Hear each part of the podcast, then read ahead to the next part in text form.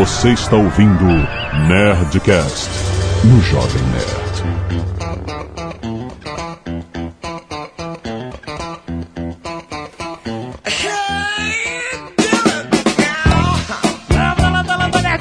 Aqui é Alexandre Antônio Jovem Nerd e às vezes eu penso que nem Fábio Porchat. e eu sou Fábio Porchat e às vezes eu não penso. Mas são momentos muito difíceis esses, que minha cabeça tá o tempo inteiro sem parar. É desesperador, sabia? Eu imagino. Mas é verdade, eu fico tendo ideia o tempo todo assim, pensando em coisa, e coisa, e coisa, e coisa. Sabe, pra dormir, por acaso eu não tomo remédio não, mas eu tenho que parar de pensar. Eu tenho que deitar na cama e falar, agora eu preciso parar de pensar. Aí eu paro de pensar e eu durmo. É difícil isso. É difícil pra caralho. Você sabe desligar? É, eu acho que eu desenvolvi essa técnica. Porque se eu ficar pensando em qualquer coisa, vai me remetendo. Amanhã eu preciso fazer não sei o que, depois eu preciso não sei aonde. Eu já tentei pensar em futebol. Aí vai me dando ódio, porque o Vasco tá uma merda, eu vou ficando com puto. Aí vai ser mulher, aí eu vou ficando com tesão. Não dá, eu tenho que pensar em nada. Então, minha tática, assim, quando eu tô no limite do não consigo parar de pensar mesmo, eu fico pensando na minha casa antiga e faço um tour. Tipo Doom. Eu vou andando pela casa e pensando, aqui era o quarto, aqui era ficava o móvel, Tá. aqui ficava eu dormindo. Ok, excelente. Aqui é o Azagal e esse programa vai ser uma loucura. Não preciso nem introduzir, vambora. E-mails. Canelada. Muito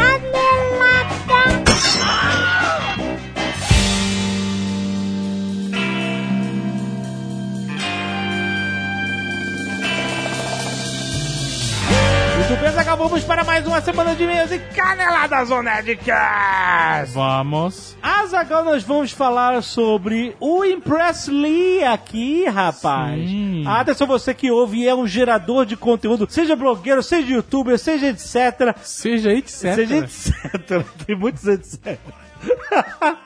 A maneira mais fácil e rápida de criar e gerenciar um site que você pode fazer em dois minutos e em três cliques. Impress.ly. Li sendo LY, certo? Certo. O sistema inteligente do Impressly reúne e organiza automaticamente as informações de perfis já existentes nas redes sociais, rapaz. E ele agrega, Azaghal, agrega seus conteúdos, suas redes sociais num lugar só, que vai ser o seu site. Ele junta Facebook, Twitter, YouTube, Instagram, etc.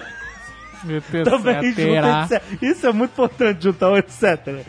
Mas olha só, ele não tem complicação como você ter que subir página HTML para FTP, etc. Você controla tudo no admin, no browser ou no celular, rapaz. Aliás, é o único construtor de sites do mundo que permite que você crie, publique e gerencie um site sem sair do celular, sem precisar de ter o seu desktop available. Mas também você pode criar o seu site pelo desktop ou pelo tablet, é óbvio, né? E também, Azagal, é possível até criar uma loja virtual para você começar a vender seus produtos, suas paradas pelas internets, tudo centralizado num lugar só, que é o seu Impress.ly. Os sites são completamente responsíveis, eles se adaptam para qualquer dispositivo. Responsivos. Responsivo, eu falei o quê? Responsíveis. Responsíveis, que horror. Respondões. são respondões. Algumas pessoas da internet são respondões. Mas eles são responsivos, ou seja, eles se adaptam a qualquer dispositivo. Ele, ele já tem um estilo de app no celular, no ambiente mobile. E Mobile. Tem, você gosta de falar mobile? Mobile, mobile. Mobile. E tem também, olha só, uma promoção de lançamento de 3,99 reais por mês, para você manter, obviamente, a sua estrutura no plano pessoal, e 9,99 reais por mês no plano profissional, com um domínio grátis nos planos anuais, certo? E olha só, eles estão promovendo um concurso chamado Meu Site é Impressionante. Ó, é impressionante. que vai premiar o criador com um iPhone 6 Toma. para o site mais votado dentro do período do concurso, que é até dia 30 de abril de 2016 agora. Certo. Então você vai lá, agregue suas redes sociais, crie seu site facilmente em dois minutinhos pelo impresso.ly pra você ver como é que é. Entre no concurso, use suas redes sociais pra galera votar e você pode ganhar um iPhone 6. Muito bom! Vai lá conhecer do impresso.ly, rapaz! E Azagal, Azagal, já estreou Batman vs Superman. Toma essa. E nós não vimos, nós não vimos ainda, Azagal. Então, agora você nos condenou. Por quê? Os spoilers. que a gente vai demorar um pouco pra ver ainda. Spoilers, o trailer já deu todos, mano. É verdade. Muito bem, mas claro que nós vamos querer ver, todo mundo vai querer ver. E Azaghal, nós temos um recado pessoal do UCI Cinemas, que já anunciou aqui conosco. Sempre que vê um filme retumbante como esse, eles dão a dica aqui para todos vermos em suas salas de exibição especial, como por exemplo no IMAX, Azaghal. Aí eu vi vantagem. Batman vs Superman merece um IMAX. Merece. Merece uma tela gigante. Uma tela que transporte você pra dentro do filme. Exatamente. Além da tela gigante, as salas de UCI IMAX, você sabe, Azagal, tem a resolução 5 vezes maior do que você está acostumado a ver na sala normal. Toma. Com imagens mega cristalinas e também com um poderosíssimo sistema de som com 24 canais alinhados a laser. Você entendeu? Laser, alinhado a Tecnologia laser. laser. Laser. Laser. Além disso, ela tem aquela tela curva Que te dá uma abraçada. te dá, dá aquela abraçada no seu campo de visão, exatamente. Justamente pra você ter a geometria de imersão, Azaghal. Você Olha, entra dentro do filme. Geometria de imersão. Exatamente. Tem um termo para isso. Aliás, Azagal, algumas cenas de Batman vs Superman foram filmadas em IMAX. Aí sim. Você sabe que aí já é, é, assim, resolução inacreditável quando você tem a cena que foi filmada no equipamento IMAX e cena exibida no equipamento IMAX. É foda, é muito maneiro. Além disso, agora eles oferecem as salas UCI X Plus, rapaz, que tem o sistema de som Dolby Atmos. Aí- Faz a diferença. Faz, faz. A, a gente viu Star Wars fora do Dolby Atmos e vimos Star Wars no Dolby Atmos. A gente notou diferença pra Muita, caraca. muita diferença. Você, cara, você nota cada som. A riqueza. Cada- riqueza de detalhes do É som. foda. Cada som mapeado em cada caixa de som. É muito, muito legal. Som mapeado individualmente em cada um dos 54 alto-falantes instalados, inclusive no teto. Ó, Então, quando você- tem som que vem de arriba. Exato, quando o Superman vier voando por cima. Olha. Você vai ouvir o cara chegando. Muito foda. E se você quiser saber onde achar sua sala UCI Cinema para assistir Batman vs Superman com máxima qualidade, máxima experiência, tem o hot site ucincinemas.com.br barra BVS. Essa é a Ó. nova sigla, BVS. Você já Bat- sabe o que, que é. BVS, Batman vs Superman. Exatamente. Olha aí. E siga também o CI Cinemas no Facebook, Instagram e Twitter pra você ficar por dentro do que existe de mais avançado na tecnologia do cinema. Links aí no post. Muito bem!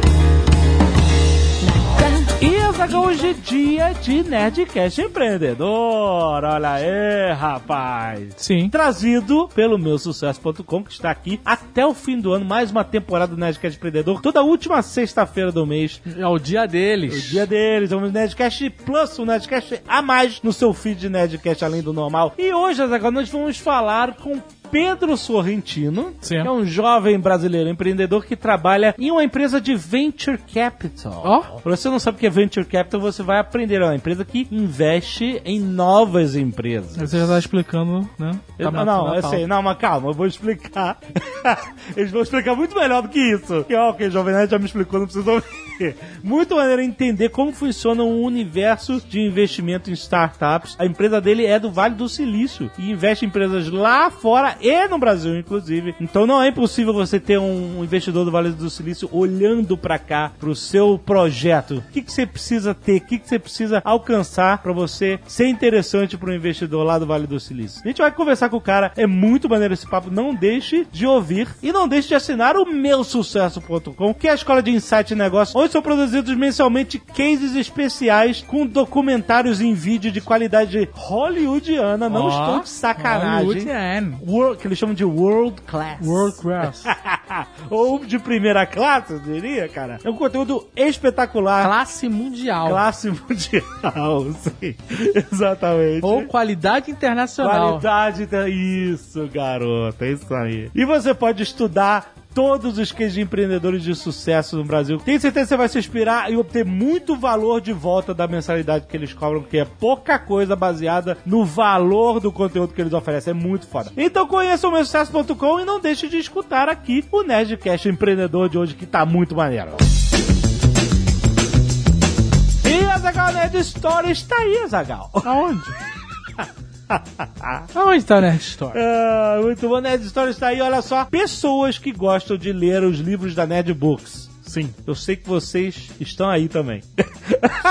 São dezenas de milhares. É, Exatamente. Série de livros A Lenda de Ruff Gunner. Ó. Que conta a história desse personagem que no Nerdcast de RPG, tão famoso da trilogia Gunner, era só uma lenda, certo? Um cara que já morreu há tantos anos, mais de 100 anos atrás. Só tô história... falando 100 anos não é tanto tempo assim. 100 anos é tempo, É cara. algum tempo, é ontem. Em termos históricos, Não, tudo bem. O cara. é, Então, tudo bem, mas ele já era uma lenda. 100 Sim. anos depois da morte dele. Certo. No Nerdcast de RPG. na verdade ele era uma lenda de morrer. Exato, e é isso, é sobre isso que é o livro A Lenda de Ruff Gunner, se você não pegou no título a dica. Leonel Caldela escreveu um livro espetacular contando a história de como o cara se tornou uma lenda. Será que ele é um super-herói mesmo? Será que a lenda é 100% verdadeira? Esse cara não tem uns tons de cinza aí? Uns 50? Nossa, nossa, nossa, como não venderam o livro? Tô brincando, tô brincando, tem nada a ver com isso. Mas é muito maneira a história do Ruff Gunner que conta desde a infância dele, ele vai crescendo. Já lançamos o volume 1, Garoto Cabra, e agora o volume 2, O Herdeiro do Leão. O primeiro livro deixa um cliffhanger inacreditável no final. Ah. Todo mundo fica, ai meu Deus, eu tenho que ler o próximo. E se você leu o primeiro e passou por esse cliffhanger, Você tem que ler você deve estar desesperado, então toma aí Porra, o segundo pelo livro. amor de Deus, exatamente. Além disso, Azaghal, também temos Ozob Protocolo Molotov, outro livro que nasceu de um Nerdcast RPG, dessa vez do Cyberpunk, Azaghal. Você que é fã do Ozob, você que fez tantas artes, que curte tanto personagem, que gosta da maluquice dele nos programas, Cara, conheça mais da vida deste replicante albino com uma granada no nariz neste livro. conheça a origem. Exato, Azaghal. exatamente. Ne- Nesse livro você explica Eu e o Leonel. O- Você é o Leonel, assim, ah, o Leonel autor, Al- Azaghal coautor, obviamente, o personagem é dele, eles trabalharam a quatro mãos nesse livro, mas vocês explicam de onde veio a granada no nariz. Explicamos. É, rapaz. vai ter a origem do Ozob. Exatamente. Ele é como ele é. Por que ele é como ele é, né? Exatamente. Cara, é uma história muito maneira, muito louca, no estilo Nerdcast de- de RPG. Aliás, É um mergulho no universo Exatamente. cyberpunk na mente louca desse personagem. é muito foda. Então, a Nerd Store organizou umas promos Ó, para ah, estimular a galera a comprar os livros, rapaz. Ganhar um desconto aí. qual seria a promo? Olha só. A Lenda de Rough Gunner, volume 1 e volume 2, por R$ 79,90. Ou seja, mais barato do que comprar os dois livros separadamente. Certo. Você compra junto, já ganha um descontex. Muito bom. Caso você já tenha o volume 1, que é o caso de muita gente, você quer comprar só o volume 2, Aham. você pode comprar a Lenda do Rough Gunner Volume 2, mais o cordão martelo do Rough Gunner por apenas R$ 58,90. Ó, Mais barato do que comprar os dois chega de martelo de Thor. O do Rough Gunner é muito mais maneiro. Muito mais poderoso. Agora, o livro do Ozob, Ah, Protocolo Molotov, volume 1. Atenção, essa é a dica, volume 1. só tem um volume por enquanto. Isso por enquanto só tem um, mas quer dizer que vai ter mais, então. Você compra ele junto com o cordão granada do Ozob por R$ 63,90 também, com descontex por estar junto, rapaz. Toma essa. Vai sair gritando com o seu cordão, sair gritando, tu é babaca. Além disso, tem o meu desafio particulex. Ih, rapaz. Que é, Leu, não gostou? Eu devolvo. Eu, eu compro o livro de você. Você compra de volta o livro. É, não é Nerd Store. Ah, Esse é o você. meu desafio, pessoal. Olha. Leu, não gostou? Eu pago de volta. é um bom desafio. Tô te Mas falando. que- eu garanto, eu garanto. É um eu sei da qualidade da Nerd Book. É um acordo de cavalheiros. Sim, O cara tem que ser honesto. claro. Ele não vai, ah, gostei, mas eu vou lá ser malandrão. Aí é um babaca. Vai lá no nessor.com.br E Azaghal, olha só. Nós iríamos ler os e-mails, mas acontece o seguinte, nós não podemos ler os e-mails, porque nós estamos é, na atual conjuntura da situação ausente Abroad. Ab abroad, boa! Ah, Jovem Nerd. A gente gravou essa leitura de e-mails antes de chegarem os e-mails. A gente teve que gravar com antecedência, então não temos ainda. Foi mal. Estamos viajando, é isso que eu quis dizer. Nós estamos viajando. Estamos viajando. Estamos numa festa, estamos curtindo. Nossa! É mano, isso mesmo. realmente É explicar. As pessoas vão saber, jovem. Tudo bem. Aquela festinha, uma vez por ano. Mas é isso. Então semana que vem volta tudo normal, vida normal. Podemos A ler. vida tá normal aqui também. Na verdade, tá melhor que o dia a dia, inclusive. Que a gente tá. Ah, Hoje, no dia da publicação desse programa, estamos embaçando Del Grapa. com o nosso querido amigo Tio Zé. Ah, vamos passar a Páscoa com o Giuseppe. Ai, mas é isso. É isso, gente. Desculpa aí Desculpa, qualquer sendo coisa. Desculpa qualquer coisa, não ter tempo de ver que a gente tem coisa melhor pra fazer. Essa é a mensagem que a gente quer passar, na verdade. É, essa é a mensagem. Temos mais, né, não, não deu, fica pra semana que vem. Semana que vem a gente lê tudo acumulado. É isso aí. Arte dos fãs, cacete da agulha, Exato. escalpo solidário e os e-mails que vocês mandaram ou não. Exato. Certo? Muito bom, vamos lá. Ah, eu queria falar um negócio. O quê? A gente, essa semana, deu uma exclusiva no Jovem Nerd. É verdade. Nós divulgamos o pôster do filme do Porta dos Fundos. Exatamente, aproveitando o tema de hoje com o Fábio Pochá. Exclusivamente dentro do site Jovem Nerd. É o primeiro veículo do mundo Exato. a divulgar o pôster que tem, in exclusive, É. referências ao pôster do filme dos Avengers. É, sei. Então, se você tá curioso, aí no post tem o link pro post do Jovem Nerd News ou pro Nerd Office, a gente falou sobre o pôster. Exato. E nós Post sobre o pôster. estamos... Exato. E nós estamos no filme. Isso. E vai ser. Isso vai ser qualquer Eu coisa. espero que apareça, eu espero que não seja cortado no filme. A gente pode sair no corte, possibilidade. Ah, Exato. Ou a gente pode ser só um espasmo na tela. Muito bom.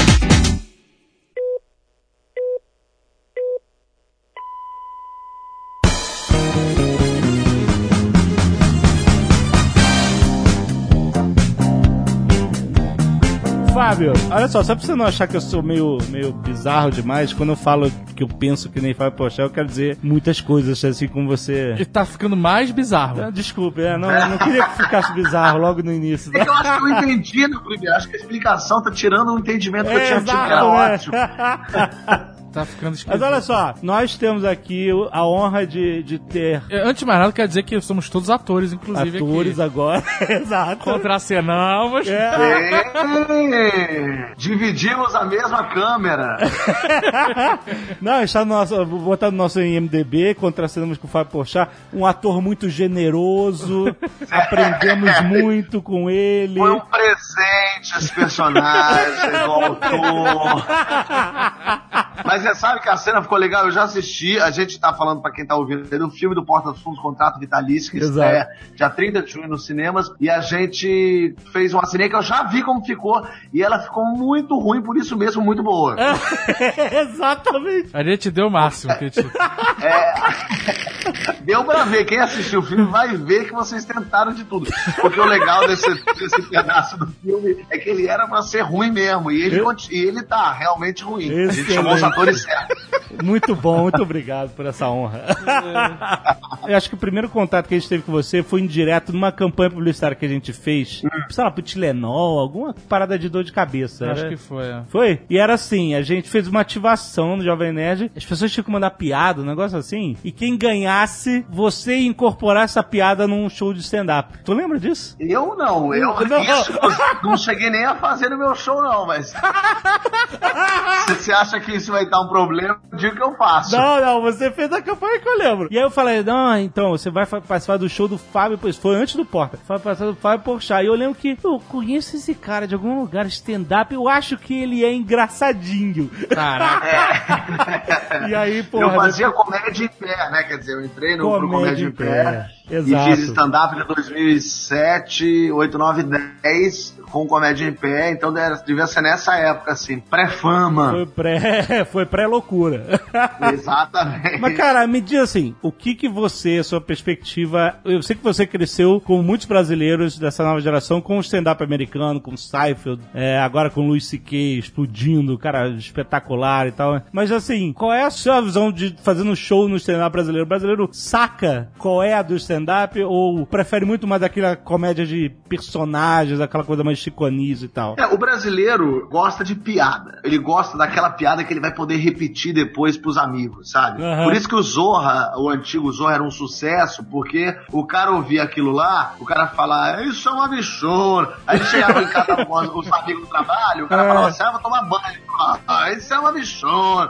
Porque era o jeito do cara meio se enturmar, entendeu? O brasileiro gosta muito assim. E sempre, na verdade, gente- o stand-up voltou com tudo em 2006, né? Com o Clube da Comédia, com Comédia em Pé, mas obviamente o Jô Soares já fazia stand-up, o Chico Anísio, o José sim. Vasconcelos. É um negócio antigo. Mas o stand-up como é hoje, assim, você escreve o seu texto, não pode fazer piadas conhecidas, você dá a sua opinião, isso é que é novo. Isso é que é mais novidade do que o stand-up em si. E quando a gente começou, lá em 2006, a gente tinha que explicar para o público o que que era. É mesmo? É, o público esperava que a gente se fantasiasse, que fosse fazer sotaque de português, que fosse fazer a piada da loura. Então, no começo, assim, durante uns dois anos, assim, 2007, 2008, tinha que ter uma explicação mesmo. Stand-up é o tipo de humor, o comediante se apresenta sem cenário, sem figurino. Aí começou a virar febre, porque o pessoal foi pro CQC, né? O Danilo, o Oscar e o Rafinha entraram no CQC, fizeram sucesso. Juntos os três faziam stand-up. Então foi meio que o stand-up foi tão vir- viralizando, e aí de repente começou todo mundo a fazer stand-up, né? Muita gente começou a ir fazer stand-up, e aí eu acho que o gênero se estabeleceu. Hoje em dia as pessoas sabem, já conhecem. Claro que acabou o boom, acabou com toda a moda, acabou aquele frisson.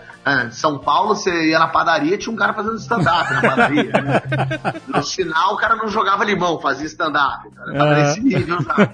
E agora não, já diminuiu bem no Brasil todo. Você tem os caras que fazem show, como o Rassum, é, como o Rafinha, que fazem show de stand-up aí, tudo bem, e lotam e tal. E, mas o Rio, por exemplo, não tem, assim, É mesmo? barzinhos de stand-up. Não existe. É. Porque a cultura brasileira de comédia, de stand-up, ela é bem diferente da americana, por exemplo. Totalmente. Lá, é, o clube de comédia tá sempre lotado e a galera aí pra ver novos talentos e pra descobrir, né, novos É, caras é, um- é uma parada normal do cotidiano, né? Totalmente. Lá, é, geralmente, é assim, o cara começa fazendo stand-up, e muitos começaram, o Tom Hanks começou fazendo stand-up, né? É. Muitos começam fazendo stand-up pra serem vistos. É, Steve Martin, se você for lá pra trás, né? Puta. É, é. Seinfeld, o Seinfeld, né? Ah, é, não, ainda mais esses são comediantes mesmo, claro. Mas assim, mesmo os não comediantes, é isso. O Tom Hanks, pô, fazer stand-up é isso. E muitos deles faziam stand-up e foram crescendo no stand-up. Aí é o caminho natural. Aí vai lá um olheiro, leva eles pra fazer um Letterman, fazia, né? O Letterman fazia Sim. o Jay Leno. Aí ia subindo, aí, aí tinha um, entrava pro Saturday Night, e aí tinha o, o, o talk show deles, né? O late show dos caras. Então meio que é um caminho natural. Lá é assim. Aqui tem um pouco diferente. Aqui é mais o cara faz uma peça de teatro, ele tem personagem. Sim. Aí ele entrava pro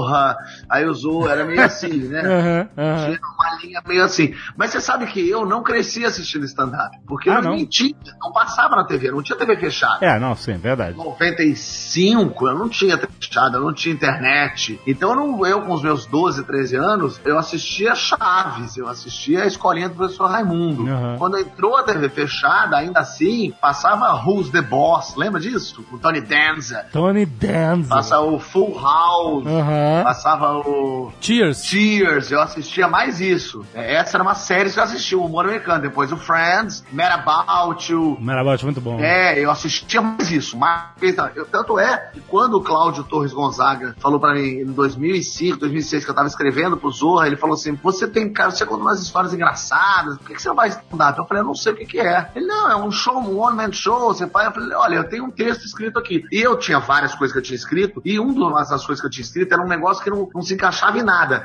Não era um personagem, não era piada. É. E era um texto. E ele olhou e falou: Isso é stand-up. E curiosamente, Olha aí. eu teve stand-up sem saber o que era stand-up. Maneiríssimo. É porque o stand-up tem um pouco de storytelling, né? Você É, total. personaliza o que o, o, o seu texto. Ou seja, em vez de você contar uma situação hipotética, você fala que você, sei lá, realmente você esteve. No... Ah, semana passada eu estive nesse lugar. e Isso, aí eu encontrei exatamente. esse cara. E não, isso é uma piada, mas você se coloca como um personagem da piada, É, certo? no stand-up eu não posso falar assim, pô, ontem é, eu peguei AIDS e não sei o que. Não, peraí, você pegou AIDS, onda? Você quer, ah, quero fazer uma piada com isso. Não, não, não é verdade. Ah, ontem eu morri, mas ressuscitei. Isso não, é mentira. Mas na, no show de humor, vale. É. Chico Anísio fala assim, rapaz, eu morri, voltei das, da- da- das trevas e agora tô aqui. Você, ah, tá, ok. Porque piada tem muito isso, né? A gente perdoa. Piada acho que é a única coisa que você fala assim, tava numa ilha deserta, um argentino, um poodle e a Xuxa, e você fala, ah, o que que tem? Você, você não duvida da história, né? exato, exato. Você dá crédito. Você olha e fala, ah, e daí? Você dá crédito, é o único lugar que você dá crédito pra coisa mais maluca do mundo. E aí o Saddam. Hussein aparecer, você, ah, o que que tem? Ah, você E vai aí, o que, ele né? O Exatamente. stand-up não dá, eu falo, eu tava ontem com o Saddam Hussein, o cara fala, peraí, você não tava ontem com o Saddam, eu sei que é mentira. Enfraquece a sua onda. Mas aí no stand-up, fazendo com comédia em pé, a gente tava, se apresentou muito, porque a gente ficou em cartaz todos os finais de semana de 2007, 2008, 2009, 2010, e stand-up não tem treino, né? Não tem ensaio. Aham. Você escreve o texto, mas você não ensaia ele e depois vai. Você vai lá e faz. E é muito doloroso, né? Porque você faz um monte de piada ruim e algumas boas, e você vai tentando salvar, Aham. você vai tentando mexer naquilo. Então foi muito bom ter feito um monte de texto, ter escrito muito antes de ficar conhecido, porque agora, quando eu mais conhecido, o público vai, eu tenho uma responsabilidade maior. É, Agora é. eu, eu sou obrigado a fazer o cara rir. Antigamente eu era um moleque que se tivesse, se tivesse graça, tava muito bom, senão tava bom também. Deixa eu perguntar uma coisa sobre show de humor. Porque assim, esse- o stand-up, quando ele virou moda, é como você falou, tinha em toda esquina, na padaria, no sinal de trânsito e tal. E tinha muito cara merda, né? Muito. Tinha uma- era, era, Como tudo que era, vira era febre. vergonha em pé, não era. Não era, não era. era constrangimento e pé. E aí eu pergunto pra você: você acha que quando a pessoa vai assistir um show desse, um show de humor no geral, inclusive esses, ela tem uma predisposição a rir mais? Sim. Porque às vezes o cara é ruim, mas as pessoas estão rindo. Você tá rindo. Você É, acha- sabe? E eu fico. Se você de humor, a pessoa já sabe que ah, o cara vai tentar uma piada ali, ele vai fazer, vai tentar me fazer rir. É porque a, a pior coisa que existe, acho que o, o oposto, a coisa mais errada que pode acontecer num show de comédia, é o público ficar constrangido com aquela piada. Aham. E é uma sensação muito ruim para o público, inclusive. Então, mesmo que a piada seja média, fraquinha, a gente ri meio que tipo, vamos torcer para melhorar isso. Porque se ficar um geral, vai ser um negócio horroroso, um momento péssimo. Se ninguém quer viver esse momento de constrangimento, nem o comediante, nem o público. Mesmo que a, a a piada seja horripilante. Eu já vi alguns comediantes que foi um constrangimento geral e é, é ruim para todo mundo. Até fica Fica sem reação, né? se sente traída, né? Ela falou, poxa, você falou que ia me fazer dar risada, sabe? Por que você tá fazendo isso comigo? Pelo amor de Deus. Me ajuda, me ajuda. Sabe? Me ajuda a te ajudar. A minha vida já é tão difícil, né? Exato, porra. É, Porra, exatamente. cara. Dólar Tem 4 uma reais, me covarde. ajuda aí, né? É, tem uma história famosa de um comediante de São Paulo, não lembro o nome dele, só até falaria, não lembro mesmo. Mas um cara que fez fazer um show beneficente, ou seja, o pessoal tinha que levar um, um quilo de alimento não perecível, e o cara foi fazendo um show tão ruim, tão ruim, tão ruim, que daí em dado momento alguém levantou pra trás e falou: devolve meu quilo de feijão! Quer dizer, a pessoa preferia não colaborar com pessoas com fome do que continuar assistindo aquele show de humor. Entendeu? Caraca, que merda. Agora deixa eu te perguntar, você falou uma coisa, ah, você não treina, mas você vai e faz uma cacetada, uns trocentos shows é, em um mês e tal. E aí o que acontece? Pra pessoa que tá lá vendo teu show, aquilo é novidade, é a primeira vez, é tudo, sabe? Porra, tu tá se Isso. divertindo, etc. Mas você tá na milésima. E aí, tipo, fica automático? Como é que fica na tua cabeça aquela parada que você já sabe de longe o que tudo que vai acontecer? Mas essa é a vida do ator, é exatamente isso. Essa é uma das grandes dificuldades, porque é, se você faz mecanicamente, o que geralmente tende a acontecer, porque você vai falar aquele texto. O texto, por exemplo, eu tô na minha cabeça, eu faço fora do normal há seis anos. Se você falar agora, fala do Japão, eu sei o texto que eu tenho todo do Japão. Vou Sei. começar a falar agora e contar as histórias que estão na minha cabeça. Aham. A dificuldade do ator é contar aquela história com a verdade de forma orgânica e viva. Exato. Por isso mesmo que eu volta e meia me sacaneio no show. Como é isso? Por exemplo, vamos supor que eu sempre fale, ah, meu pai me ligou 10 vezes. E lá na frente eu vou ter um recall dessa piada e falo, pô, a décima e primeira vez que ele me liga. Aham. Então, às vezes, no meio do show, eu falo, meu pai me ligou seis vezes. Porque lá na frente, quando eu for falar de novo, se eu fizer automático, eu vou falar 11 e vai estar errado. Ah, garoto. Então eu tenho que estar com aquilo vivo na cabeça pra eu falar 7, que é a continuação correta. Sim. Então volta e meia eu fazia isso até pra me pegar. E eu tinha uma coisa de sempre tentar descobrir uma piada nova no show. Dentro, não, não é fazer uma nova. É dentro daquele texto ali, mexer ele um pouquinho e tentar achar alguma coisa dentro Sim, dele. sim. Porque daí você tá fazendo show e pensando dentro. Claro. E eu venho de teatro, eu sou ator formado e tal. Então a minha, a minha cabeça, ela é pensada para todo dia fazer isso de forma diferente. Igual, só que diferente. O público tem que ver que aquilo tá acontecendo pela primeira vez. É um pouco isso. E não Exato. tá, é a milésima vez. Exato. Mas essa é a dificuldade. Mas acho que ao mesmo tempo é isso. O cara que opera coração. Pô, é a centésima operação de coração do cara. Mas cada coração é um diferente. Acho que no show é a mesma coisa. Cada plateia reage de uma forma. Cada dia eu tô de um jeito diferente também. Tem dia que eu tô. Já aconteceu comigo fazendo show de humor? De tudo. Desde um dia eu tive um acesso de riso sozinho. Ah, E aí, fudeu, porque como é que eu posso ter um acesso de riso e fazer um show solo? Começou o show, eu sentei assim na plateia, falava com ele, eu olhei um casal na minha frente, tinha uma cara muito engraçada, muito engraçada. E eu comecei a rir, só que eu não podia rir, então eu fiz o show inteiro rindo por dentro. E às vezes eu falava assim, um pouco, porque eu não podia dizer pro público o que estava acontecendo.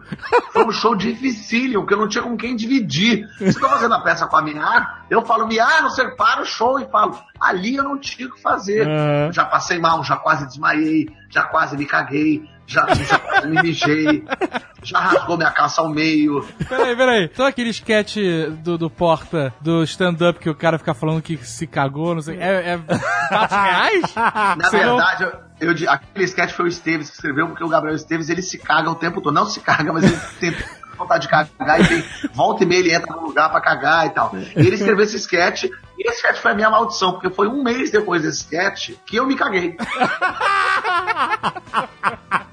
De verdade, eu achei que era um peido e não era. que horror. E aí, foi curiosíssimo. Vou contar pra você, nunca contei pra ninguém, já que não tem aqui minha figura, vou falar. Eu estava, eu estava fazendo, logo no começo do show, fui soltar um pulzinho, aí falei, nossa, um pulo longo, demorado, bacana. Deu uns cinco minutos, eu falei, eu acho que eu estou suado, não era suor. Ai, É horror. isso mesmo. Mas você tava no palco não? No palco, fazendo Ah, show, isso no meio do show. Blá, blá, blá, blá, blá, show, show. Eu mesmo, estou cagado, como não vou fazer agora? Aí era mecânico, que era o texto sendo feito e eu pensando, como é que eu vou fazer agora pra limpar minha bunda? E eu falei, isso de repente, a merda está aparecendo pro público, eu não sei Se tava- vazou, não? Não Vazou. sabe? Então o que eu fiz? Em dado momento, fazendo no meio de uma fala minha, eu desliguei o microfone e fingi que tinha quebrado. Falei, "Ih, gente, quebrou aqui, peraí, deixa eu sair pra ver. Eu saí, tinha um banheiro do lado de fora do- na coxia. 40 segundos depois eu já tava de volta no palco limpo. Uh. Eu voei, eu saí tirando a calça, agarreando a calça, pegando o papel, vendo que merda era essa. Joguei a cueca fora, porque minha cueca estava fechada, e passei mais 40 minutos de show com medo, se eu me cagar agora, fudeu, porque não há cueca pra segurar. Foi desesperador, foi desesperador. Caraca, que excelente.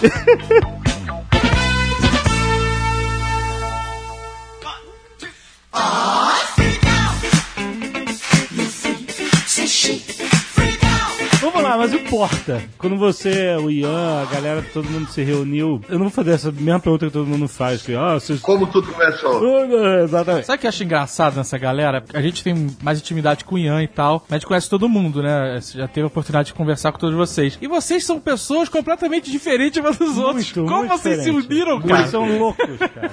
Pois é, eu acho assim, o que nos salva é que nos admiramos muito, assim, de verdade. A gente acredita muito um no outro, assim. A gente sabe que o Gregório, ele é um puta e, e redator, a gente sabe que o Ian é um puta diretor. Então, assim, a gente vai, todo mundo ali, o Kibe, o João, a gente tem muito assim, um olha pro outro com admiração. Então, nesse sentido, a gente pode, eu posso até discordar de um texto do Kibe, achar uma merda. Mas o Kibe, ele não é- se eu acho uma merda, é porque não foi no meu gosto, mas o texto dele com certeza não é uma merda, entendeu? Porque é um cara que fez, porque que eu quero Mário Alberto, é o cara que fez Gurilão da Bola Azul, é um cara que tem o Kibe Louco. Então, assim, no fundo, a gente é muito diferente, mas a gente se complementa por conta disso. Acho que as nossas forças acabam se complementando por conta disso. No começo de tudo, nós cinco não sabíamos exatamente o que, que ia ser. Cada um escreveu um texto e levou na reunião de texto. A gente, sem querer querendo, se deu conta de que os nossos textos, apesar de diferentes, eles dialogavam. Eles tinham meio que um elo em comum, esse tipo de humor. Então, no fundo, eu acho que é isso, assim. A gente é muito diferente e é por isso mesmo que é bom. Então, falando nisso, eu quero falar de um sketch, um dos meus preferidos, que é você pegando a carona com o Kibe e a galera. Porque é um take só. É direto, cara. É um take só. Caralho, É cara. Como, cara? É, esse foi textinho decorado. Na verdade, sabe que a maior dificuldade não era pra mim. A maior dificuldade era pras pessoas que estavam do meu lado. Porque elas não podiam fazer nada. Não podiam rir, não É. podiam tossir, não podiam espirrar, não podia nada. Elas tinham que ficar mudas, paradas, olhando pra frente. E eu falando, fazendo minha graça ali, minha palhaçada, botando a mão no joelho, pegando não sei o quê. Aham. E eles não podiam se mexer e não fazer nada. Então, pra mim, eu tinha o texto ali, tinha que ir sentindo pelo movimento do carro, mas eu já tava com tudo decorado. Pra eles é que foi mais difícil. A gente, se não me engano, fez quatro takes só. E em dois deles a gente voltou porque eles riram. Aham. Aí não podia rir, teve que voltar, vamos de novo, vamos fazer. Mas, mas eu gosto muito daquele texto, é do Esteves também. O Esteves é A fantástico. melhor parte é quando É você fala, vamos fazer limpinho, vamos fazer família, cara. Isso é demais. Caralho. Isso foi improviso. a gente usa direto essa parada aqui, cara. Ou fazer limpinho, ou fazer família. Porque também a situação, isso que é legal, né? A situação ela gera esse tipo de improviso, porque uma coisa é eu ler o texto em casa, outra coisa é eu sento do lado de cinco negros ali, fortão, me olhando, é, passando a mão em mim, aquilo vai gerando uma, um desconforto, um constrangimento que é maravilhoso. Mas aí vocês ficaram dirigindo, é isso? Fazendo os takes? Vocês estavam dirigindo mesmo? Tu não viu o making off? O Ian tava na mala do carro. O Ian tava na mala não viu igual. É, é, que maluquice. Mas, ó. isso é porta dos fundos. É.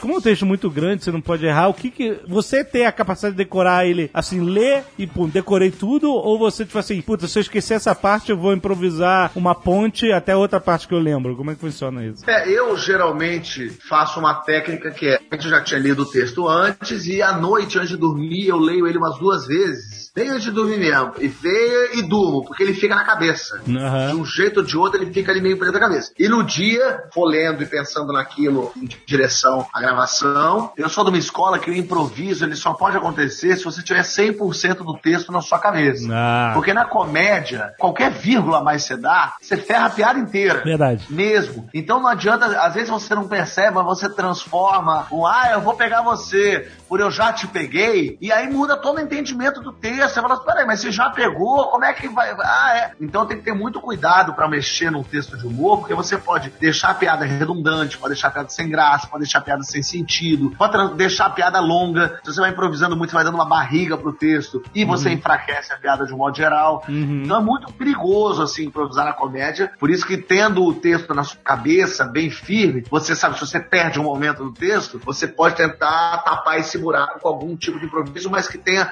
a mesma função do ro- no roteiro, entendeu? Aham. E escrever? Como é que é escrever pra você? Assim, como é que você tem tempo pra começar de fazer tudo isso? Eu acho que eu consigo compartilhar muito na minha cabeça. Às vezes eu tô gravando tudo pela audiência. Aí dá um intervalo de meia hora, eu sento no camarim e escrevo um texto. Aí, vamos gravar? Vamos. Eu acho que é o compartimento, assim, agora é texto, agora é tudo pela audiência, agora é Porta dos Fundos, agora é um filme. Na cabeça vai meio, eu desligo uma coisa e ligo outra. Aham. Escrever é o que eu mais gosto de fazer. Eu acho muito mágico, de verdade, verdade, ver um filme que eu escrevi, fala, caraca, o que, essas pessoas, olha que poder, né? Tudo que tá acontecendo ali só tá acontecendo porque eu escrevi aquilo. Aham. Essa frase, esse carro só bateu no poste porque eu escrevi no roteiro, um carro bate no poste. Se Sim. tivesse sido um carro bate na árvore, não era um poste, era uma árvore. É uma, você vai mudando as coisas com o seu dedo, né? O poder da palavra ali, que eu acho muito legal. A inspiração, quando vem no meio do nada, né? Tô aqui falando com você, tive uma ideia, anoto aqui no meu papelzinho pra não esquecer, porque esquecer piada é das coisas mais difíceis para um comediante. É, porque você sempre esquece a melhor piada do mundo. Você fala, puta, esse texto era genial, eu esqueci. Às vezes você depois lembra e vê que o texto era uma bosta. Mas na, perder dá raiva. Mas também é um trabalho braçal, de você sentar. Hoje eu tenho que escrever um texto. Tem ideia? Não. Senta em frente ao computador e pensa sobre o que que vou escrever. E é isso. É, então, é, isso é foda. É, é, super foda. E aí, o que, que você faz? Ué, tem ideia. Essa é a ideia. Essa é a grande coisa. Eu tento pensar assim, sobre o que eu quero falar. Quero falar sobre trânsito. O que, que pode ter no trânsito? O trânsito. Eu tento falar um pouco sobre o que me move. Mas escrever também é sobre encomenda. Outro dia, eu falar, a Nathalie, que é a produtora aqui executiva, falou: ah, a gente precisa de um texto sobre casamento. Que a gente precisa ter, usar um vestido de noiva, tem uma locação.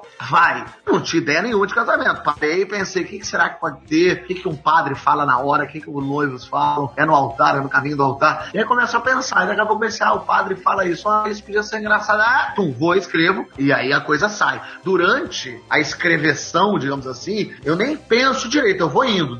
As ideias vão vindo. Escrever é uma coisa muito curiosa. Você vê que tem poucos filmes sobre escrever, porque é uma coisa muito individual, muito silenciosa e muito sem explicação. Aham. Da onde é que veio? Não sei, veio e eu escrevi, mas escreveu como? Não sei, eu fiquei sentado quando eu vi estava escrito.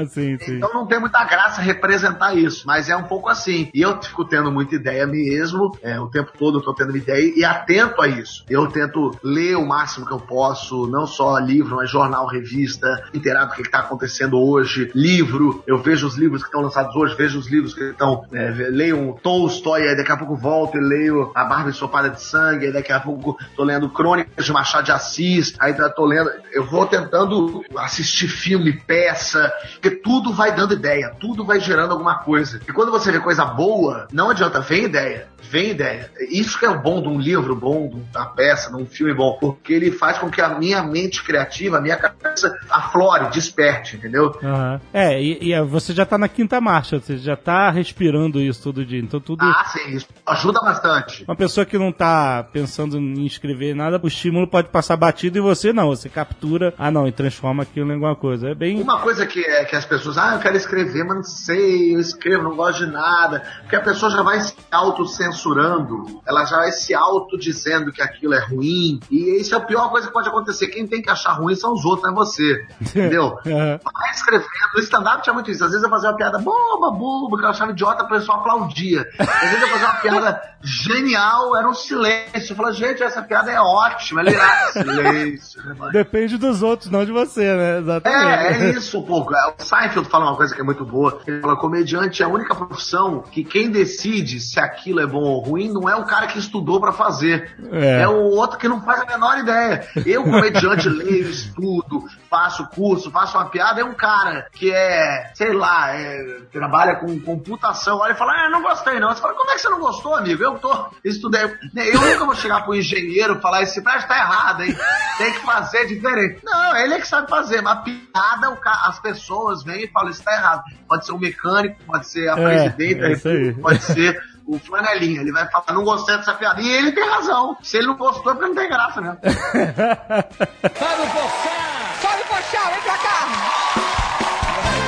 A pergunta que era muito relevante algum tempo atrás: qual o limite do humor? Ah, não, não, Ei, não, de Deus, não, Não, não, eu, queria, não. eu queria entender o que, que você acha. Porque o Seinfeld, por exemplo, o Seinfeld recentemente se posicionou sobre politicamente correto. É. O John Cleese também. John né? Cleese, é. O que, que você acha? Assim, tem gente que é muito extremista e fala que o politicamente correto tá matando o humor. Eu, eu acho que também não é tanto. Mas o que, que você acha de toda essa polêmica? O que eu acho é o seguinte: estamos vivendo um momento que nunca ah, havia acontecido. Das pessoas defenderem as causas, da gente lutar contra a homofobia, contra o racismo, contra o machismo. Os grupos estão se levantando. Então esse é um momento único na história e para todo mundo, para as mulheres, para os homens, para os comediantes, para os publicitários, para os donos de shopping e para o jovem nerd. É, é tudo novo para todo mundo. Então a gente ainda não sabe como lidar com isso. Nem a gente que faz a piada e nem a pessoa que ouve, e nem a feminista irritada e nem o machista escroto. Ninguém sabe exatamente que lugar é esse que estamos vivendo. É por isso que há tanto conflito. Por Aham. isso que há, tá todo mundo assim, ah, mas o mundo tá muito chato. Mas ao mesmo tempo, assim, chato é a mulher apanhar em casa. Chato é o negro ser morto. Chato é o, o- o gay sofrer preconceito. Entendeu? Chato é isso. aham. Chato não é não poder fazer piada. Mas ao mesmo tempo, a gente quer fazer as piadas, a gente quer brincar, sacanear todo mundo. Aí a pergunta é, mas poxa, o, o gay já é sacaneado durante toda a história. Tem um comediante sul-africano que falou assim: o branco pode fazer piada com o negro, não tem problema nenhum. É só a gente voltar 500 anos na história, você começar a escravizar os brancos, falar que o cabelo dele é ruim, que o bonito não é ser isso, que o padrão de beleza não é branco, é outro. Depois de passar por tudo isso, você pode fazer a piada que você quiser. É isso, você não sabe o que é ser negro, você não sabe o que é ser mulher, você não sabe o que é ser gay. Se você for uma mulher negra e gay, talvez você saiba mais que todo mundo do que é, mas a gente não sabe, então é muito difícil. E a piada não pode envolver lado pessoal. Se eu fizer uma piada agora sobre uma mãe morta e alguém de vocês tiver uma mãe morta, talvez você não ria tanto quanto outro que não tem. Você não passou por aquilo. Um dia eh, aconteceu aquele tiroteio aqui no Rio de Janeiro que um cara entrou na escola e matou as crianças. E eu tava aqui no Rio, eu acompanhei isso desde as nove da manhã quando aconteceu, vendo pela TV, as mães chorando, as crianças mortas, o quê?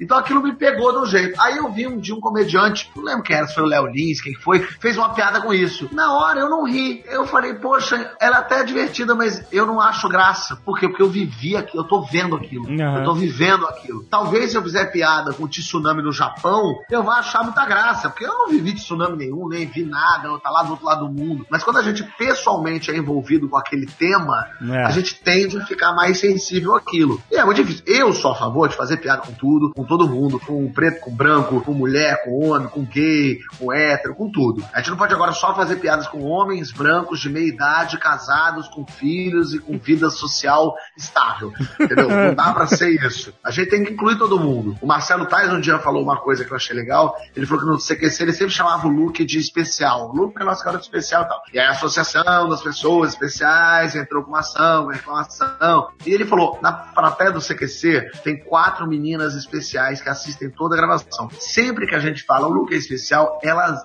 amam, elas riem, se divertem. Por quê? Porque elas se identificam, elas são incluídas na piada. Elas entram naquele mundo, elas fazem parte. As pessoas tendem a ter pena. Ai, não vamos fazer piada, tadinho. E eu acho que tadinho é o pior sentimento que a gente pode ter. Se você falar pra um cego assim, ai, tadinho, ele é cego, eu tenho certeza que ele vai estar com a bengala na tua cabeça. Ele é cego, pô, que pena que ele é cego, mas ele tá vivendo a vida dele aí. É. Tadinho, não. Ele, ah, ele é um cara que tá, entendeu? Eu acho que a gente tem que sim fazer piada de cego. Tem que sim fazer piada da pessoa especial, mas a gente não pode humilhar. O problema é que as piadas antigas eram humilhantes sim. Você chamar um, um negro de macaco é humilhante sim, porque você tá indo para um outro lado, você tá atacando para um lado preconceituoso, racista e agressivo, que o cara que tá ofendendo um cara que vem sofrendo há cinco séculos, Uhum. entendeu? Então, um pouco isso. Quando falava assim, ah, mas antigamente os trapalhões chamavam o Mussum de macaco. Aí eu falo, pô, mas você quer realmente lutar pra gente voltar a poder chamar negro de macaco? É, Essa é luta Deus. que você quer ter. Tem tantas outras lutas, e essa piada já foi tão feita, né, por ser uma piada velha. Por que a gente não faz um outro, outro tipo de piada, não busca outro tipo de humor? Fazer humor também é inovar e se descobrir e traçar novos caminhos, e não velhos caminhos, sabe? Uhum. Então eu acho que o politicamente correto funciona quando ele nos faz parar pra pensar. Nesse sentido eu acho muito bom, porque a piada ruim e a piada boa vêm do mesmo lugar. Eu não falo assim, hoje eu vou fazer uma piada ruim, quer ver? Não, eu falo hoje eu vou fazer uma piada. É. E ela é ruim, e ela é boa. Então o politicamente correto serve muito pra você parar pra pensar. Muita gente antigamente escrevia uma piada e publicava. Hoje em dia a pessoa escreve, para e pensa. Puta, será que essa piada vai não sei o quê? Então quando você publica a piada, na teoria, você já parou pensar nela muito mais do que você teria pensado antes. Exato. E nesse sentido é ótimo. Você lança uma piada que você parou pra... Porque volta e meia você faz uma piada que ela tá meio torta. Se você ajeitar uma palavra e botar uma entonação diferente, ela vai ficar muito mais engraçada e menos dúbia. Aham. Porque Sim. piada não pode ser dúbia. Se eu falar assim, pô, vamos marcar essa reunião na Copa? Você pode pensar assim, peraí, mas é Copa do Mundo ou é a Copa da Cozinha Copa? Só de ter essa dúvida, você faz com que a piada se enfraqueça. Porque você leva metade do público pra pensar em Copa do Mundo, metade pra pensar em Copa,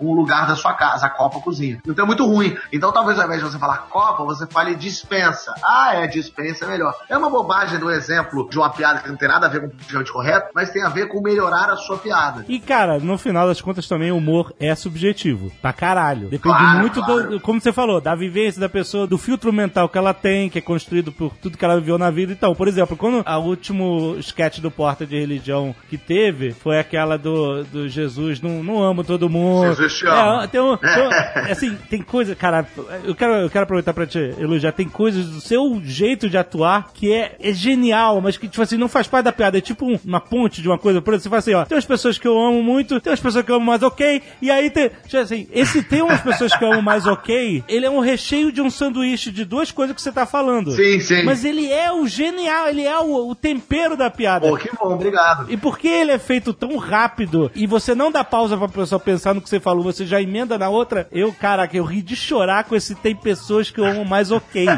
É uma piada que se você entrar, como se você abrisse uma porta, você entrar, tem um mundo dentro desse tem pessoas que eu amo mais ok. É muito bom, E é um cara. pouco isso, né? A gente botar os deuses meio com sentimentos humanos. E eu gosto de pensar essa coisa. Isso estava no texto, por acaso, Aham. estava escrito desde o início. E balanceia a piada, né? Porque é isso. Você tem pessoas que gostam muito, pessoas que eu gosto pouco. E aí no meio, as pessoas que gostam médio, quando você fala tem pessoas que eu gosto ok, é engraçado que é um pouco isso a gente, né? Tem gente que, tudo bem, sei lá, eu acho ok, não me interessa em nada na vida, mas tá lá, vai pro céu. Exato. Nesse texto eu gosto muito da frase, esquisito ficar elogiando um texto que é meu, né? É que eu acho muito divertido uma frase que ele fala: Não estou dizendo que você vá pro inferno, só estou dizendo que vale a pena você procurar outro pistolão. Exato, é, não por mim. Eu adoro essa frase. Mas aí que eu tava falando de ser subjetivo, eu tenho um amigo cristão que chorou de rir disso. Achou isso hilariante. Conheço gente também que achou ofensivo. Então não adianta, é a vivência da pessoa, entendeu? Não. Não, não tem o que fazer. Não tem o que fazer. Quando entendeu? falam pra gente assim, ah, os evangélicos não gostam do Porta dos Fundos, é mentira. Os evangélicos adoram. Inclusive, em muitos vídeos eles usam nas igrejas lá deles pra mostrar, olha como tem pastor safado e tal. Claro que tem alguns evangélicos que não gostam, como tem católicos que não gostam e tal. É porque a gente bate em todo mundo. Eu acho que o legal é isso, assim. A gente não pode tomar partido. A gente bate em evangélico, bate em católico, já batemos em muçulmano, já batemos em espírita, a gente bate mesmo. É claro, ah, vocês batem mais em evangélico e católico, porque faz mais parte do nosso mundo. O Brasil é um país católico e cada vez mais evangélico. Então, a gente bate naquilo que a gente conhece também. Não adianta, se eu fizer uma piada com um trecho do Alcorão, ninguém vai achar a menor Não graça. ter Ninguém aqui no referência. Brasil lê o Alcorão, tem É, essa referência. Não tem referência, Mesmo exatamente. se eu, se eu fizer um, um sketch sobre um- uma parábola hebraica, sabe, entendeu? É muito pouco é, a- o conhecimento das pessoas sobre a religião judaica. Agora, Adão e Eva, todo mundo conhece. Noé, todo mundo conhece. É, então, é, a gente pega os lugares que as- são mais de conhecimento geral mesmo. Mas volta e meia, alguém fala, quero ver vocês falarem de muçulmano. A gente já fez uns- pelo menos uns oito vídeos brincando com isso. O do terrorista, tem o da moda, com a mulher toda de moda. escolhendo É. escolhendo coisa. Tem o. Venha passar suas férias no Irã. As praias do Irã é tudo cinza, com pessoas jogando voleibol de burca. Então a gente brinca sim com isso, brinca com tudo. Na verdade, se bobear, a gente brincou pouco até com macumba, que é uma coisa engraçada, mas que a gente bateu, não, não tocou tanto. Mas é Dá medo, vai que pega, né? amarrado em nome de Jesus.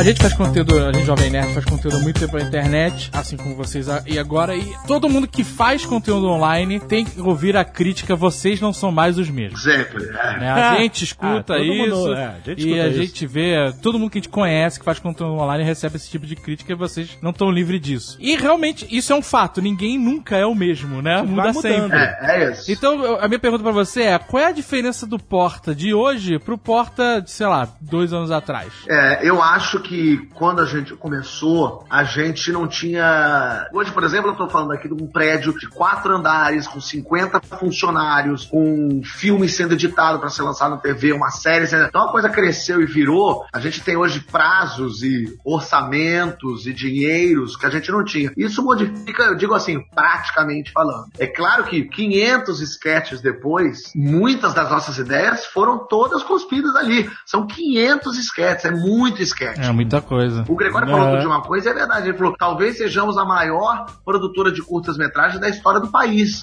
Nunca ninguém fez 500 curtas. A gente tem, são 500 curtas. Tem 3 minutos, tem 2, né? É. E, e é um pouco isso. A gente Exato. produz 3 curtas-metragens por semana. Com a qualidade, né? É, é. Ponto de Com linha. qualidade, é, qualidade de cinema, tanto é que passa na Fox, passa na televisão, já passou sketch no cinema, e é isso, com a mesma qualidade que a gente fez. Eu acho que não só, é aquela coisa, é você jamais vai mergulhar no mesmo rio duas vezes, porque o rio é outro, porque você é outro. Da mesma forma que a gente já mudou, o público mudou também. Com certeza. Sim. O público, hoje, é um público 500 sketches depois. Sim. É, em 2012, não havia na televisão brasileira um tipo de humor como a gente faz. Hoje já há. Hoje o Tá No Ar já faz um tipo de humor parecido. Ah, O próprio Zorra Total Novo já mudou. Então, a gente tem a concorrência de pessoas de fora que começaram a fazer novas coisas e a nossa própria concorrência. A gente começa a se auto-deglutir, né? Virando antropofágica a coisa, porque você começa a ser comparado com você mesmo. né? Então, é isso. Assim, o difícil é se renovar, se reinventar. Mas, curiosamente, é, o mês de janeiro desse ano, de 2016, a gente teve 74 milhões de views. Foi o Caraca. mês de mais views da história do Porta dos Fundos. Caraca, pô. É pouca coisa, não. É, então, curiosamente, as pessoas que falam acabou, não tem mais graça, não sei o quê, esse ano foi o ano mais visto. Porque o que aconteceu foi o seguinte, acabou a novidade. É, verdade. Antigamente, no primeiro ano, o Porta dos Fundos parecia o último capítulo de novela.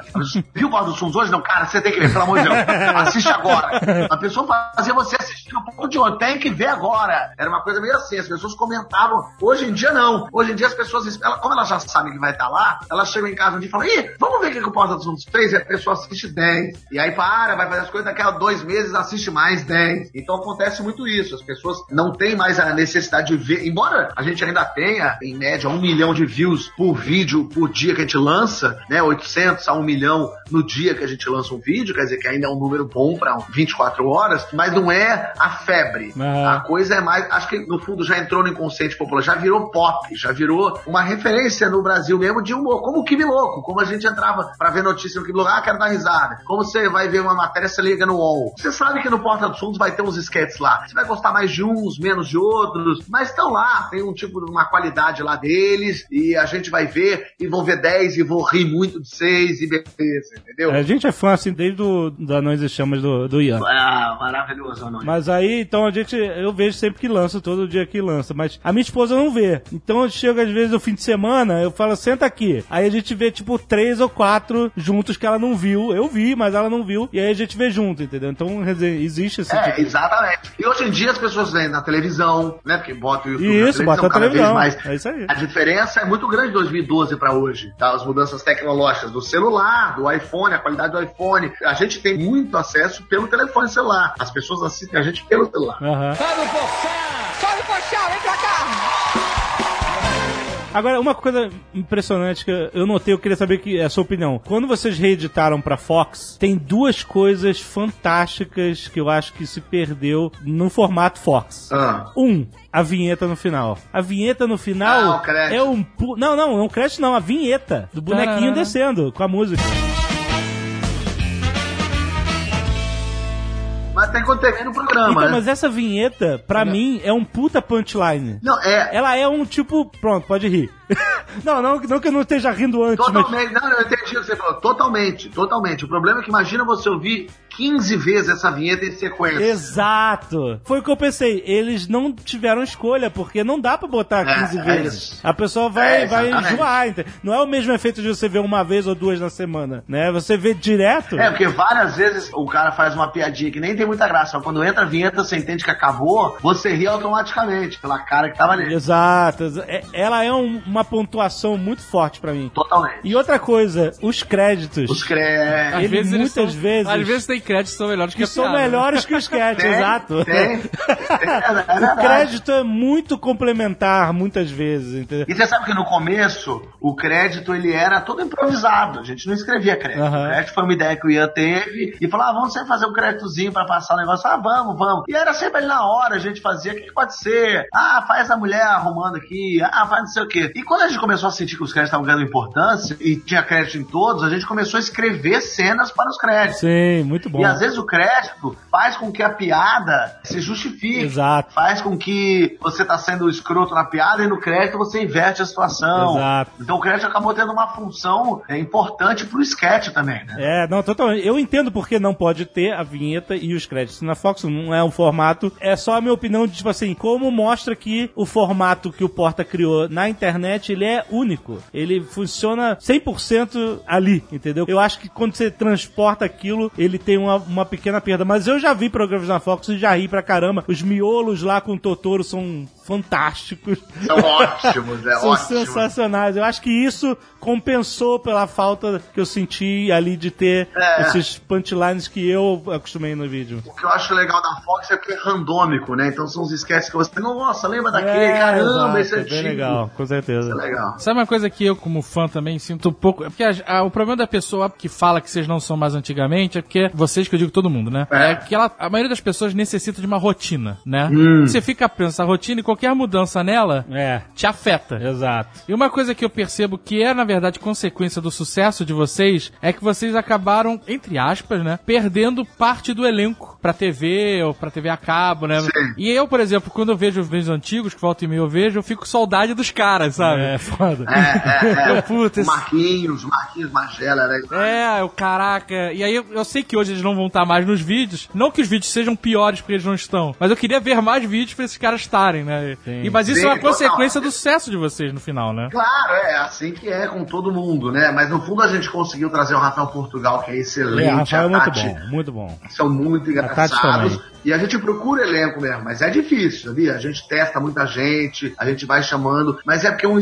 é uma coisa meio específica, é um tom de interpretação muito específico, é um sketch, tem que- a gente procura comediante mesmo, porque é difícil você achar uma Tata Werneck. Sim. Não é fácil. Sim. Se você, né, se não tem ideia. Tanto é que a Globo mesmo, quando acha, pega a pessoa e suga até a alma, né? Porque É. a pessoa, é difícil achar alguém assim. Então é, não é fácil achar. Agora tem alguns atores que vocês usam esporadicamente, né? Que só, volta e meia estão participando, mas não fazem parte do elenco fixo. Sim, mas com a Tati foi assim também. A Tati Lopes, ela ficou seis meses sendo chamada fazendo coisa, de repente a gente integrou ela ao elenco. Agora, por exemplo, a Júlia Rabelo volta pro Porta. Teve a novela, ela volta pro Porta. Ah, legal, legal, legal. A Júlia, que se você tava com saudades, ela estará de volta. É, excelente, é excelente. É, a gente vai usar o, o. A gente usou o Veras no especial de Natal. É, o Veras. A gente ainda dialoga com as pessoas. Muito bom, muito bom.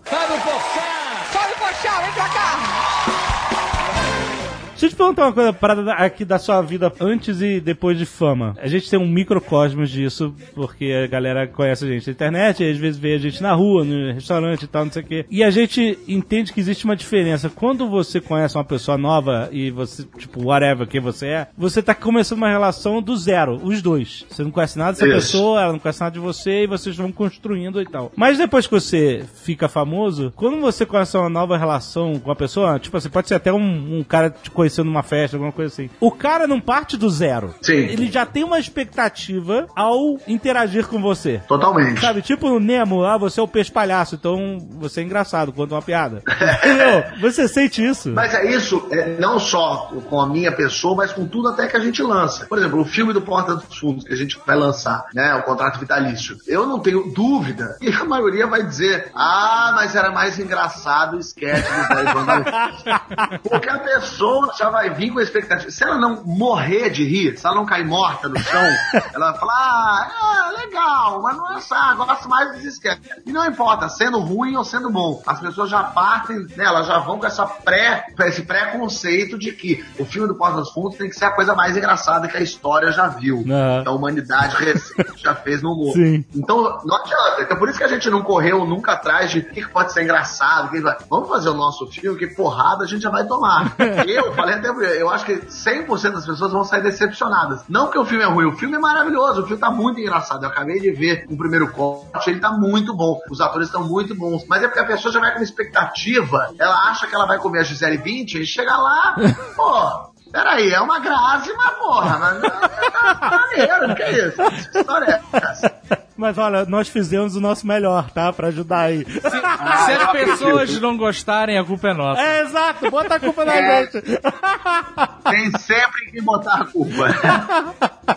E o problema, assim, eu ainda escrevi o filme, né, junto com o Esteves, então a minha culpa ainda redobra, porque eu sou o protagonista e o redator do Ó, filme. Quer dizer, se ó. o filme não é mais o mesmo Fábio. Eu gostava do Fábio da Judite. Esse sim era engraçado. Mas você sabe que o filme agora de verdade tá muito legal mesmo. Eu assisti já o primeiro corte, já fizemos várias sugestões, o Ian tá lá editando, mexendo, mas tá muito divertido. É uma história muito maluca. O que eu gostei do filme, assim, é que é uma história é, diferente das histórias que a gente já viu, assim, sendo feitas aqui no Brasil. Ah. E eu digo assim, porque eu já fiz filmes com história que eu também, que todo mundo já sabia, sabe? Esse é o tipo de, de pegada de filmes dos anos 80 americana, aquelas comédias meio Meu Querido Bob, sabe? Aquele Fede Mais Não Cheira Bem, aquele Antes Só Do Que Mal Acompanhado, esse tipo de pegada, assim, meio de um cara que vai enlouquecendo o outro. Então tem muita, muita piada, é, não só falada, mas física também, que eu acho que tá muito bacana. Eu fiquei bem satisfeito com o resultado, assim, do filme. Pô, excelente, pô. tu- Eu, eu também tô doido pra ver. Eu só sei a minha cena. eu quero ver o resto. Mas tem que falar com o Ian pra vocês marcarem de ver. É que agora é muito difícil, porque o, o filme, pra você assistir o filme assim, o primeiro corte, ele não tem som, Não. ele não tem correção de cor, ele tá meio. Então as pessoas sempre que vêm, elas falam, meu Deus, que horror! Não, é claro, é claro. Não, eu quero ver A gente pronto. só percebe que o som é uma coisa importante pro cinema quando a gente vê um filme sem som. Sim. Porque daí você vê, caramba, como realmente a música. Mas o filme tá bacana e é super rápido, né? Porque a gente fez em janeiro e fevereiro pra lançar em junho. É, loucura. Não sei como é que vocês conseguiram isso. Vamos lançar antes da Olimpíada aí pra ver o que acontece. Mas aí esse negócio da pessoa ter essa expectativa com você. Tipo assim, você é o Fábio, poxa, ah, que legal. Todo mundo espera que você vá. Ah! Dei! Todo mundo acha isso. Mas eu acho que o Seinfeld fala uma coisa muito interessante. Não é nem o Seinfeld, é um documentário comedian sobre o Seinfeld larga todo o material velho dele de stand-up e resolve fazer um show todo novo. Isso. Ele vai testando material, é bem legal. E aí tem uma hora que ele conversa com um cara que eu lembro o rosto dele agora. Seinfeld pra você agora é fácil. Tu entra, todo mundo sabe. Aí ele falou, mais ou menos, o cara fala. Ele falou assim: pensa o Jack Nicholson. Jack Nicholson é o cara mais, mais querido do mundo. Todo mundo adora o Jack Nicholson. Mas se ele entrar no palco, começar a fazer piada e fosse sem graça, o povo dá cinco pra ele. Depois de cinco minutos não tem graça, o pessoal fala, Jack, obrigado, mas vai embora que eu quero dar risada. então é um pouco isso. Eu acho que talvez o comediante famoso Rassum, que é um comediante excelente, querido, todo mundo gosta, ele entra com cinco minutos de altos. Sabe assim? Você tem cinco minutos que você pode ir fazendo. Mas deu cinco minutos, se o pessoal não tá rindo, o pessoal vai falar, queridão, é, tá na hora de você fazer rir. Então é, é um pouco isso, assim. Eu acho que ao mesmo tempo que pode rolar uma simpatia do público com, ei, que legal que você é com engraçado, mas o público não perdoa. Se não estiver rindo, ele vai falar, não tá engraçado, vai embora. Muito bom, cara. Viagens. Agora você tem o Porta Fora, segunda temporada, né? Isso. Isso aí. É um programa de- Eu adoro viajar, é a coisa que eu mais gosto de fazer. Eu digo que eu trabalho para conseguir dinheiro para viajar. A minha vida é essa. É, esse é o Azagal. Tamo junto. Não é? Exatamente Porra, isso. já- aliás, já tá marcada a terceira temporada, vocês irem lá no programa. Aí, de viagem, né? por favor. Mas eu gosto muito de viajar, gosto de viajar para todo tipo de lugar. Já fui para Nova York, Miami, Paris e Barcelona. Mas também gosto de ir pro Quênia, pro Vietnã, pra Tanzânia, pra Ruanda. Eu gosto de ir pra lugares meio malucos assim, porque é, a viagem faz meio você se dar conta do tamanho de tudo, sabe? Sim. Que você é meio merda, que você que tem muito mais gente do que o eixo Rio-São Paulo, sabe umas coisas meio assim? tem muito mais. O mundo é maior que a Zona Sul do Rio de Janeiro. Então eu acho legal você se virar em outros lugares e você comer outras comidas, falar com outra gente, ver outro tipo de pessoa. Viagem me, me coloca num lugar assim que eu. Eu fico muito à vontade. Eu fico com pena porque eu sou muito esquecido. Então tem várias coisas que eu esqueço que eu já fiz. Caraca. E eu falo, meu Deus, eu, é, eu não vou lembrar de várias. Vietnã, por exemplo, eu lembro muito pouco do Vietnã. Eu passei 10 dias no Vietnã e me lembro, assim, coisas meio pontuais. Me dá uma tristeza isso. Mas, de um modo geral, viajar, eu vou me pautando pelas minhas viagens, sabe? Aham. Agora, com o programa da Record, eu vou viajar menos, provavelmente, porque eu vou estar gravando todos os dias da semana durante um ano todo. Qual o programa? Tô por Eu tô fora. sabendo também, não. Porra, só vocês estão sabendo. Eu vou ter um talk show na Record. Ih, caraca, olha o cara. É, depois da Olimpíada, de segunda a quinta-feira, meia-noite 15, meu programa é, na Record, um talk show mesmo. Você é pra bater de frente com o Danilo e com a Dinê. Mas você vai, vai fazer algum formato diferente ou vai ser esse padrão roxinha que todo mundo assiste? Eu, então, eu, eu tava pensando isso, a gente começou a pensar o programa agora e tal, e eu perguntei isso, eu falei, pô, porque todos os talk shows do mundo inteiro são exatamente iguais. É. um cara sentado na mesa, na cadeirinha dele de rodinha, um sofá, uma banda, um cara que faz a introdução, um ator engraçado vai fazer as externas e uma plateia ao vivo. o programa daquele Graham Norton, Graham Norton tem um formato ele tem um pouco formato um pouco é. diferente. Não sei se você É, já assistiu. é, Futuros convidados. Sim, já assisti. Mas então, mas aí é um talk show que, bem diferente. Aí ele mistura, bota três convidados de uma vez só. Isso, é. Exato. Mas é um programa semanal, não é diário, né? Ah, tá. E ele tem uns convidados muito fortes. Ele bota o Tom Hanks com a Hillary Clinton É foda. e com o Elton John. Isso que é O foda. produtor dele é foda, né? É, exatamente. Porque na verdade, o ele- por ser semanal, ele é um programa londrino, né? Ele aproveita os caras que vão lá divulgar filme, Isso. divulgar coisa. Ele bota tudo no mesmo saco. Mas de um modo geral, 90% dos programas são assim: o cara usa terno. E eu perguntei, mas por que eu preciso usar terno? Todo mundo falou, não sei, mas todo mundo usa, vamos usar.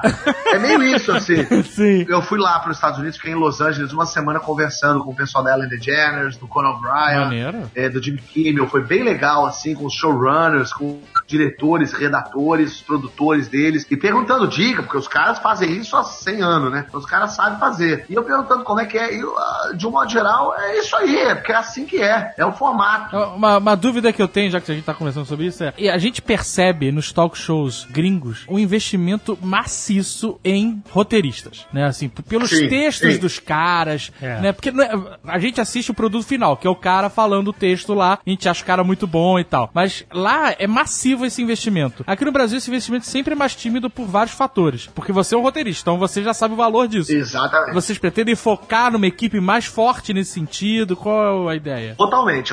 A equipe que eu tô formando agora, antes de mais nada, é de roteirista, uma equipe de roteirista. Eu quero ter o máximo possível, porque eu quero gente lá. Lá nos Estados Unidos, o roteirista fica na hora, no, no show, vendo a gravação. Se tiver piada, o cara já passa no ponto eletrônico pra pessoa. Então é uma tensão, uma preocupação com o roteiro absurda, que aqui a gente não tem. A gente tem poucos bons roteiristas, experientes, que tenham esse tipo de, de pegada. É, a gente tem pouco dinheiro para investir Pois é, nisso, né? pois Os é. caras lá. A Ellen DeGeneres tem 20 roteiristas. É, merda. essa que é a parada. É um exército. É, Não então, é assim, essa. É, é um negócio louco, assim, o Conan O'Brien, até na verdade o Conan O'Brien tem 20, a Ellen tem 13, porque a Ellen é- não é um late show, mas o Conan O'Brien tem 20 roteiristas, então é isso aí, um programa diário pra fazer um monólogo de abertura, as piadas, pensar em jogo, em brincadeira, é isso, pô, não tem, não tem essa, não dá pra ter meia dúzia de carro. É, eu gosto muito daquele Last Week Tonight. É, Last Week Tonight. Você vê Sim, o primor sim, do sim, roteiro do cara, É né? inacreditável, exato, exato. Os caras lá sabem fazer, né? É, é deles. É meio que assim, mal comparando, é a novela deles, né? Aham, é isso. verdade. a gente sabe fazer novela. Você pode não gostar de novela e achar qualidade, o que for, mas a gente sabe fazer. Aham. Os gringos vêm pra cá pra aprender a fazer novela. Sim. Então ele falou, cara, vocês fazem um longa-metragem por semana, por dia. Exato, Pô, é, é. Como é que é isso e tal? Então, assim, a gente tem padrão de, de novela. Aqui não. O único talk show era o do Jô. Durante muito tempo.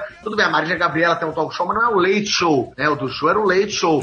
O Danilo entrou agora e o Jô vai acabar. Então, quer dizer, a gente não tem 10 ao late show como os caras têm lá. É, que tem espaço e, e tem. Além de ter o espaço já, existe uma necessidade de renovação, com certeza. É. E lá tem essa coisa também do comediante, né? Porque aqui, quem que vai assumir, assumir o lugar do jogo? Pedro Bial. What? entendeu? É, é, tipo isso. É, lá não, lá é óbvio que o Adnet que ia tomar o lugar. É óbvio que o Bruno Mazeu ou o Leandro Rascun iam ter. Porque lá é o objetivo final da. O Jim Fellow chegou no. Ele chegou à presidência. É verdade. É é isso, verdade. entendeu? É o cara que é vereador, ele é presidente agora. Agora, não sei, agora eu vou dar aula em Colômbia, entendeu? Agora é isso. O cara lá nos Estados Unidos, isso aqui não. Aqui o cara tem um talk show, aí sai, vai fazendo isso o quê. Aí é o objetivo final de vida cara. Ele quer ter o meu talk show. E meu Deus do céu. E é muito diferente também, porque você vê os convidados, né? O cara recebe o Morgan Freeman. E aqui a gente recebe o Gilberto Barro, entendeu? É um, é um outro lugar. O Gilberto vai render uma entrevista ótima, vai ser divertidíssimo, mas o cara lá tem a Sharon Stone. Exato. Aqui a gente vai ter Pepe e Neném. A Sharon Stone volta e meia tá aqui no Brasil, que ela é, casada com brasileiro. Exato. Fica a dica, fica a dica. Fica a dica.